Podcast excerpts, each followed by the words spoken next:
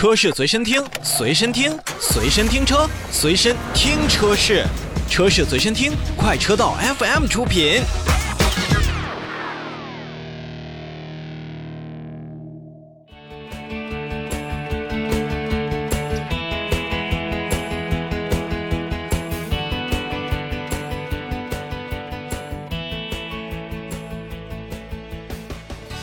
召回，让我们来看克莱斯勒中国汽车有限公司。那么向市场监督管理总局备案召回计划，决定呢是在九月六号就开始去召回二零二一年度的二点零 T Four by E 即牧马人电动车型，共计一千一百六十辆。啊，这台车型真的是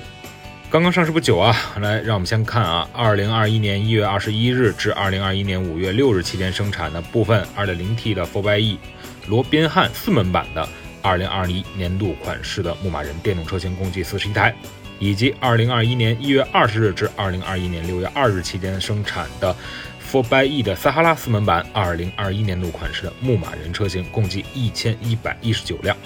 在本次召回范围内的车辆呢，是由于高压充电接口的电子锁止装置的手动释放拉锁长度不足，以及电子锁止装置中存在残余电量，会导致锁销的回弹，使得充电接口的锁止呢是不到位的，从而呢导致高压充电的时候，用户在解锁锁止装置之前，能够从车辆上拔下充电插头。有可能会造成充电接头和充电的车辆的充电接口在充电过程中意外断开，不符合国家的相应标准要求，存在安全隐患。所以克莱斯勒中国呢，也是将召回范围内的车辆呢，去更新逆变器模块的软件之后呢，去检查充电器的接头是否是否能够锁止到位。如果不能的话，则要更换手动释放拉锁，以消除安全隐患。那新的逆变器模块，也就是车辆当中的 PIM 软件，增加了内部短路的释放残余电量的功能，从而呢来